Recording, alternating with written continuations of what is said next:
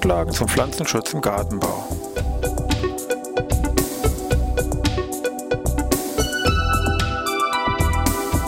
Ein wöchentlicher Podcast der Forschungsanstalt für Gartenbau an der Fachhochschule Weinstefan von und mit Thomas Lohrer. Für Gartenbaustudenten und alle anderen, die sich für Krankheiten und Schädlinge an Pflanzen, deren Biologie und Bekämpfung interessieren. Thema heute, meine Thuja ist braun. Ja, ich begrüße wieder zur neuen Podcast-Ausgabe hier aus Weinstefan, Pflanzenschutz im Gartenbau. Wenn Sie später als Ingenieur in meinem Bereich der Beratung, mal hier im Gartencenter oder irgendwo anders tätig sind, werden Sie merken, es gibt immer so ein paar, ich sag mal, Beratungsrenner, die also sehr häufig hier in der Beratung nachgefragt werden. Und mit einer der bekanntesten Beratungsrenner ist mit Sicherheit so dieses Thema, ich sag mal, meine Thuja wird braun um das Thema, um das es uns heute hier im Detail mal gehen wird. Gleich zu ab muss man sagen, die Ursachen, warum jetzt eine Thuja, also ein Lebensbaum hier irgendwelche Braunverfärbungen im Bereich der Nadeln hier zeigt, sind vielfältig. Wir werden auch sehen, dass man manche Sachen, ich sag mal, relativ schnell vielleicht klären kann. Bei manchen Dingen ist eine Lupe erforderlich und bei auch nicht wenigen hilft also auch hier nur wirklich eine echte Untersuchung, meinetwegen ein Pflanzenschutzlabor. Ganz zentraler Punkt ist aber gerade bei Thuja, dass die Anfälligkeit gegenüber diesen ganzen Schadträgern, Pilzen, Tieren und auch diesen abiotischen Ursachen deutlich steigt, wenn hier bestimmte Faktoren vorhanden sind und die muss man sich erstmal zuerst mal anschauen und die sollte man nämlich zuerst auch vermeiden. Dazu gehört insbesondere eine mangelnde Bewässerung. Hauptproblem habe ich bei Thuja, dass die sehr schnell hier, sage ich mal, Vertrocknung oder Trockenschäden aufweisen, insbesondere also im Jahr der Pflanzung zur Pflanzung, in den ersten beiden Jahren nach der Pflanzung müssen Thuja-Pflanzen sehr gut mit Wasser hier versorgt werden. Anderes Problem kann aber auch sein, im Gegenteil, hier im Bereich Staunässe, was mehr dann so mit der Bodenphysik natürlich hier zu tun hat.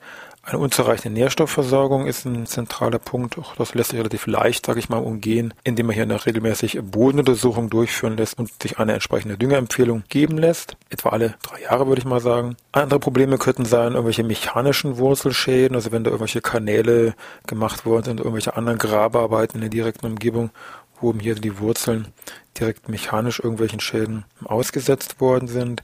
Eine schlechte Pflanzqualität ist auch ein wichtiger Punkt, warum Tourpflanzen sehr schnell vielleicht irgendwelche Schadsymptome dann zeigen können. Also sie sollten nicht dem, dem Gärtner die Pflanzen vom Kompost dann auch irgendwie von Apfel und Ei abkaufen, sondern natürlich schon hier einfach Wert auf gute Qualität hier ganz konkret legen, sonst rächt sich das eben sehr schnell innerhalb des ersten halben Jahres. Und was man auch äh, nicht vergessen sollte, ist, man sollte sich die Pflanzen regelmäßig ruhig mal angucken und mal schauen, ist alles noch okay, alles noch im grünen Bereich, im wahrsten Sinne des Wortes, oder habe ich irgendwas, was mich da irritiert, hier ist eine Braunverfärbung, irgendwelche Tiere, die auftreten und wenn man da im Vorfeld schon ein bisschen hier sich schlau macht, dann kann man da Schlimmeres letztendlich verhindern. Also gucken wir mal uns ein paar Pilze an und danach ein paar Tiere und dann zum Schluss noch ein paar abiotische Schäden und werfen wir mal kurz einen Blick auf die Maßnahmen, die wir vielleicht machen können.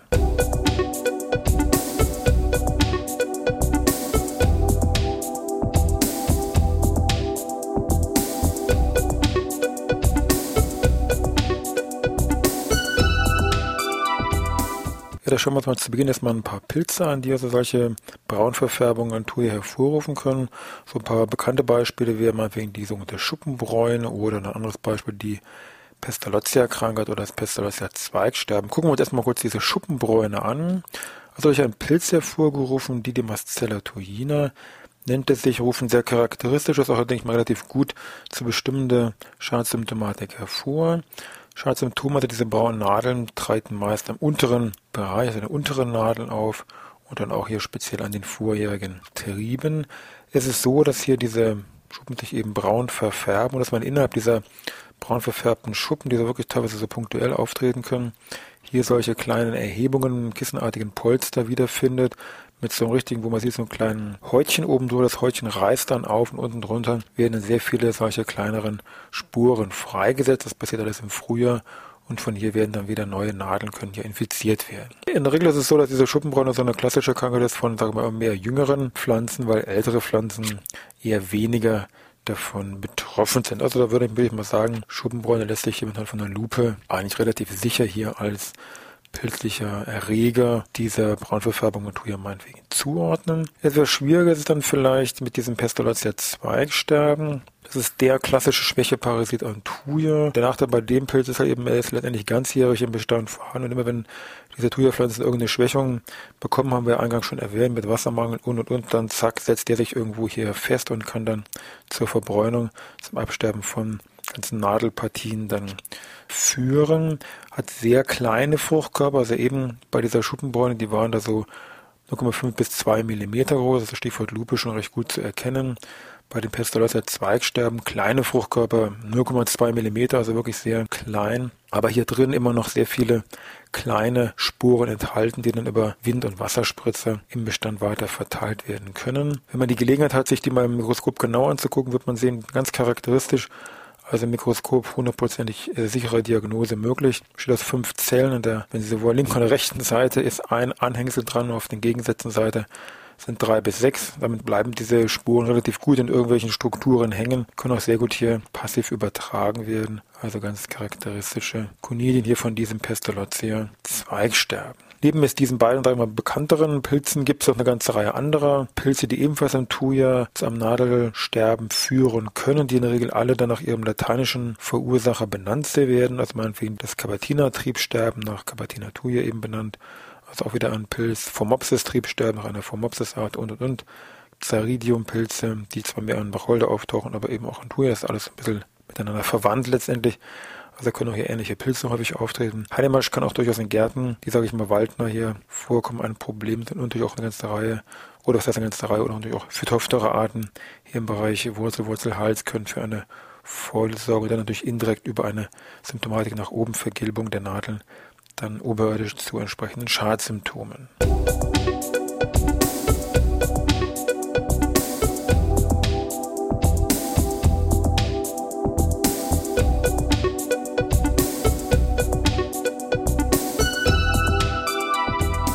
Gut, dann wollen wir uns mal ein paar Schädlinge, ein paar Käfer, Insekten und andere Tiere angucken, die jetzt hier an Thuja-Pflanzen für Probleme sorgen können. Eine Schadsymptomatik, die würde ich mal sagen, gerade in diesem Jahr häufiger aufgetreten ist, ist, dass diese Thuja-Pflanzen hier vereinzelt an diesen Trieben Verbräunung gezeigt haben. Und die Ursache war jetzt mal kein Pilz, der sich hier direkt an die Schuppen festgesetzt hat, sondern war ein Fraß durch Käfer, und zwar im Wesentlichen durch Dickmorüsslerarten und andere verwandte Arten, die es nicht an den Schuppen gefressen haben, sondern die an den Trieben, also hier gefressen haben, und zwar so richtig rundherum, da sie so richtige Ringelung an den Trieben gehabt haben. Und dann ist natürlich klar, alles was oberirdisch dann ist, wird nicht mehr versorgt und stirbt dann hier ab unter entsprechenden Braunfärbung. Natürlich kann ich dann häufig hier irgendwelche Pilze sekundär dran setzen, aber Hauptursache war eben dann hier dieser Käferfraß. Das ist eigentlich ein Scharpelt, was an, an Eibe, sage ich mal, schon längere Zeit bekannt ist, wird deswegen auch aus diesem Grund, weil es eben häufiger an Eibe auftritt, hat sein Eibe auch diesen Namen Taxuskäfer gegeben. Damit war eigentlich nur dieser besagte Dickmarusler gemeint. Neben jetzt diesem Schadsymptom, also von diesem Dickmarusler, von diesem Käfer, dieser Ringelung, gibt es ein Thema, was in den letzten Jahren auch, denke ich mir, bekannter geworden ist oder vielleicht auch zunehmend ein Problem geworden ist. Schäden durch den Thuja und durch den Wacholder Borkenkäfer. Also nicht nur im Wald gibt es Borkenkäfer und damit Probleme, sondern auch hier im gärtnerischen Bereich. Thuja und Wacholder Borkenkäfer zwei verschiedene Arten. Also Gattung Fluosinus ist das mit Thuja und Aubi. Im, Im, Wesentlichen machen diese Borkenkäfer eine Generation pro Jahr durch. Also eine klassische Entwicklung würde ich mal sagen. Also schlüpft der Käfer im Frühjahr, Mai, Juni und dann würde man sagen, gut, die Weibchen bohren sich dann irgendwo in den Stamm ein. Ja gut, im Prinzip schon, aber erstmal vorher ist es so, dass die Weibchen nur so einen Reifungsfraß durchführen und zwar in diesen Trieben, Kurztrieben, durch diesen Minierfraß hier an diesen Kurztrieben setzt erstmal eine lokale Verbräunung verteilt über diese Thuja-Pflanze dann ein. Danach gräbt dann eben das Weibchen natürlich hier in diesen Stamm mit ein, macht jetzt hier einen entsprechenden Borkenkäfer-typisches Gangsystem, also hier so einen doppelarmigen Längsgang in dem Falle. Die ganzen Eier werden abgelegt, die Larven entwickeln sich hier und im nächsten Frühjahr kommen dann wieder die ganzen Ausbohrlöcher, die man im Stamm sehen würde, wenn alle Käfer sich wieder hier ausbohren. Das heißt, durch diesen Reifungsphase im Frühjahr, durch diese Käfer, habe ich zwar erstmal optischen Schaden, der aber, sage ich mal, sich doch relativ begrenzt hält. Das Hauptproblem, oder der auch dann zum Absterben der Pflanze führen kann, sind natürlich dann diese typischen Borkenkäfergänge direkt im Holzstammbereich drin. Das ist ähnlich wie so eine Fichte im Waldbereich. Da ist dann auch meistens nicht mehr viel zu retten. Das ist hier letztendlich ähnlich. Das können auch größere Pflanzen sein. Also man kann nicht sagen, ach, meine Thuja ist vier Meter groß, da macht das nichts. Da sollen Sie mal sehen, wie die Ihnen diese Thuja, das sage ich mal, flach legt im wahrsten Sinne des Wortes. Andere bekannte Schädlinge an Thuja, aber auch an Wacholder ist die Thuja und Wacholder Miniermott. Das sind auch verschiedene Arten, die aber alle hier beide an Thuja vorkommen können. Und eine ähnliche Generation wie bei dem Borkenkäfer, also auch wieder hier eine Generation in dem Fall pro Jahr schlüpft der Falter, auch wieder Frühjahr, Mai, Juni, sehr kleine Tiere, sehr wenige Millimeter Spannweite, sechs bis acht Millimeter, ein bisschen unscheinbar kann man sagen. Wichtig ist Miniermotte, so heißt es ja, Thuja Wocholder Miniermotte, die Larven, also die Eier schlüpfen die Larven. Die Larven minieren in den Nadeln. Das heißt, wenn Sie diese Nadeln, diese braunen Nadeln im Gegenlicht angucken, würden Sie erkennen, aha, da sind irgendwelche Miniere, irgendwelche Raupen drin enthalten. Und je nachdem, was Sie da für eine Miniermottenart haben, bleibt die jetzt die ganze Zeit in diesem einen Gangsystem, wird das ja dann etwas größeres Gangsystem, die anderen wandern raus und können hier mehrere Stellen befallen. Das ist etwas unterschiedlich und nächsten Frühjahr habe ich dann wieder den Schlupf meiner betreffenden Falter. Thuja Wacholder Miniermott auch ein sehr, auch ein sehr häufiges Problem, was hier an Thuja auftritt. Andere Probleme im tierischen Bereich sind meinetwegen Nadelholzspinnmilbe oder was eher im seltenen, eher seltener vorkommt, auch mehr, wie gesagt, in südeuropäischen Ländern, Mittelmeerraum, rutscht so langsam auch Richtung Bayern hier natürlich vor, meinetwegen der grüne Wacholder Prachtkäfer. Hier sind eher die Larven das Problem, die im Ast- oder im Triebbereich hier wieder als Larve minieren.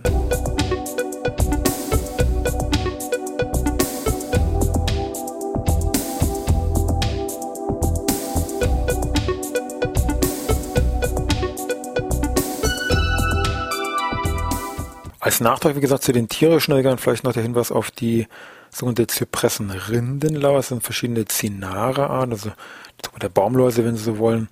Dazu gehören eigentlich relativ große Tiere, drei, vier Millimeter groß, auch behaart mit so dunklen Streifen, die aber doch sehr gut getarnt sind und die sich im Wesentlichen an den Trieben der ähm, Thuja-Pflanzen hier sitzen und im Wesentlichen am Phloem hier saugen, und zwar recht massiv und dadurch haben sie auch ganz charakteristisch eine recht deutliche Honigtauproduktion, damit auch verbunden hier eine deutliche Rußtaubbildung, sitzen im Wesentlichen in den Büschen drin, deswegen fällt das auch erst zum späteren Zeitpunkt eigentlich auf.